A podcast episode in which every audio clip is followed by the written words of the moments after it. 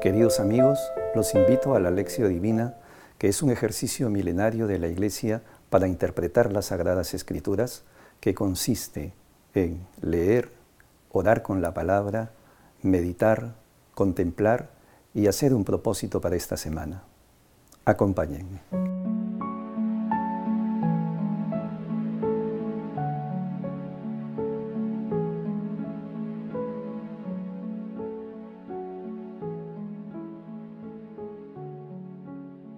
Oración inicial.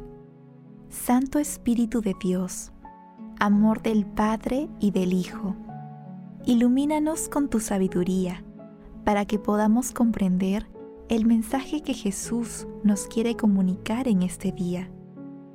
Espíritu Santo, otórganos la gracia para que la palabra sea nuestra escuela de vida. Madre Santísima, intercede ante tu Hijo Jesucristo por nuestra petición. Ave María Purísima, sin pecado concebida.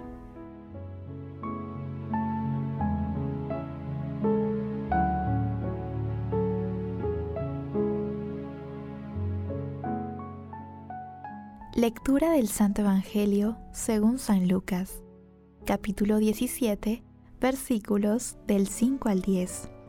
En aquel tiempo los apóstoles le pidieron al Señor, aumentanos la fe.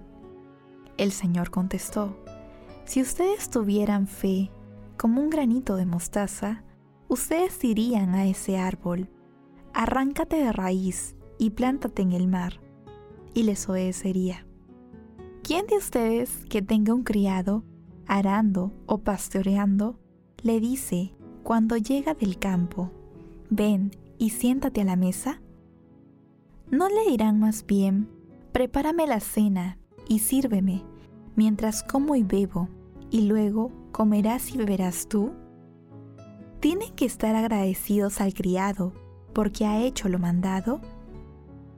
Así también ustedes, cuando hayan hecho todo lo mandado, digan, somos siervos inútiles, hemos hecho lo que debíamos hacer. Palabra del Señor.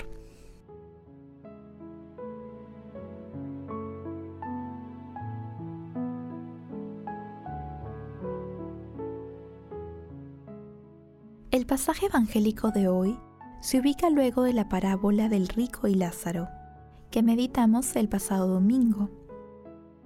En la lectura de hoy meditaremos la última de las tres instrucciones que Jesús dio a sus discípulos ubicada en los versículos 5 y 6, y de señalar uno de los deberes de un apóstol, que se encuentra en los versículos 7 al 10. Es importante señalar las tres instrucciones. Primero, evitar los escándalos, haciendo una dura advertencia al que los provoque. La segunda, estar en guardia para perdonar siempre al hermano. Y la tercera, la del día de hoy, ante la propia conciencia de los apóstoles de su débil fe, Jesús hace un llamado al ejercicio activo de la fe. Aludiendo a la pequeñez del grano de mostaza, Jesús hace una referencia clara al don de la fe como fundamento para el crecimiento y los frutos espirituales, ya que de una minúscula semilla brota la vida maravillosa. En lo que respecta al deber, Jesús hace un llamado a la fidelidad y responsabilidad del discípulo, sin que exija nada a cambio a Dios.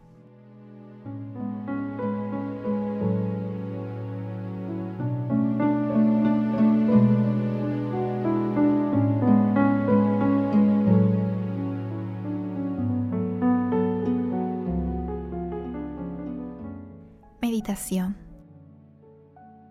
Queridos hermanos, ¿cuál es el mensaje que Jesús nos transmite el día de hoy a través de su palabra? Nuestro Señor Jesucristo nos pide que cultivemos la fe y que las obras que realicemos estén en íntima relación con ella. Porque las obras de amor y misericordia que realiza todo cristiano son una demostración de su fe. Y la fe realiza prodigios si se pide a Dios con humildad y confianza. ¿Cuántas veces nosotros también, al igual que los apóstoles, nos hemos sentido incapaces de realizar un seguimiento fiel a nuestro Señor Jesucristo y le hemos pedido que aumente nuestra fe? Y pedir la fe es pedir la fuerza del Espíritu Santo, la misma fuerza que recibieron los apóstoles después de la resurrección de nuestro Señor Jesucristo.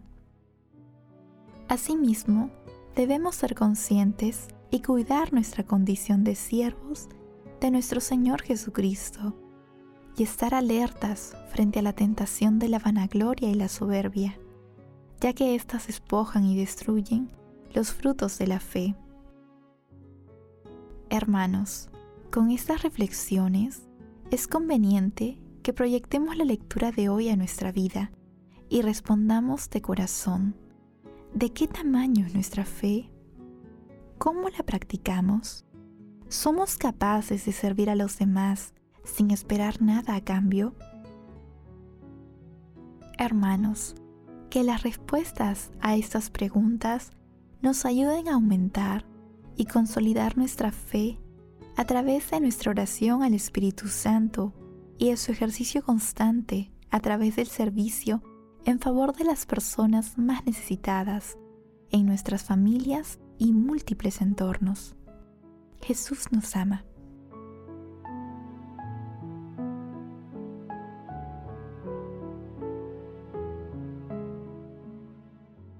Oración. Padre del cielo, gracias eternas, porque aunque pecadores, somos sus hijos, a quienes nos has entregado tu inagotable misericordia a través de tu único Hijo, nuestro Señor Jesucristo. Amado Jesús, anímanos y concédenos alegrarnos por todas las obras de amor y misericordia que realizamos, para que podamos contribuir desde nuestra fe a un mundo más justo. Espíritu Santo, amor del Padre y del Hijo, otórganos la sabiduría, el discernimiento y la fe, para mantenernos alejados de las tentaciones de la vanagloria, del orgullo y de hacer las cosas por recibir gratitud.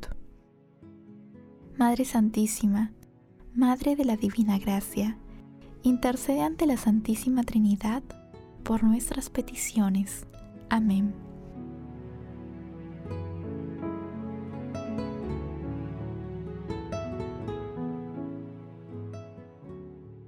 Contemplación y acción Hermanos, contemplemos el maravilloso amor de nuestro Señor Jesucristo a través de un escrito de San Agustín.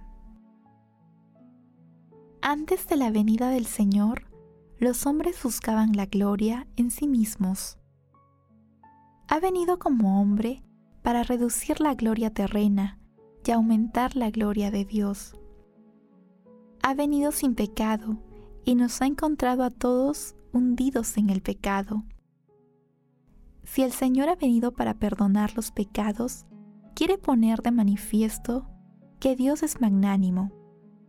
Toca pues al hombre reconocer esa magnanimidad, porque la humildad del hombre consiste en su gratitud, y la grandeza de Dios se manifiesta en su misericordia.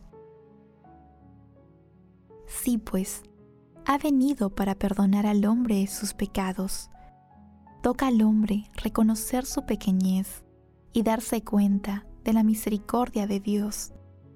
Él debe ser cada vez más importante yo en cambio menos. Es decir, que Él me dé y yo reciba. Es justo que la gloria sea del Señor y yo la reconozca en Él. Que el hombre reconozca dónde está su lugar. Reconozca a Dios y comprenda lo que dice el apóstol al hombre soberbio y orgulloso que pretende ensalzarse. ¿Qué tienes que no hayas recibido? Y si los has recibido, ¿por qué presumes como si no lo hubieras recibido? Que el hombre que considera suyo lo que no le pertenece, comprenda pues lo que ha recibido y que se humille.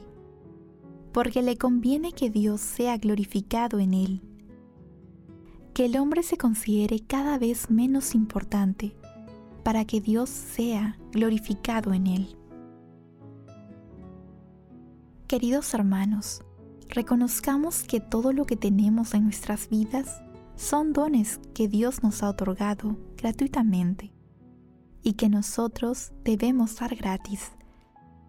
Y pidamos siempre a Dios Padre y a nuestro Señor Jesucristo que nos envíen y consoliden la fuerza del Espíritu Santo, que es la misma fe. Glorifiquemos a Dios con nuestras vidas.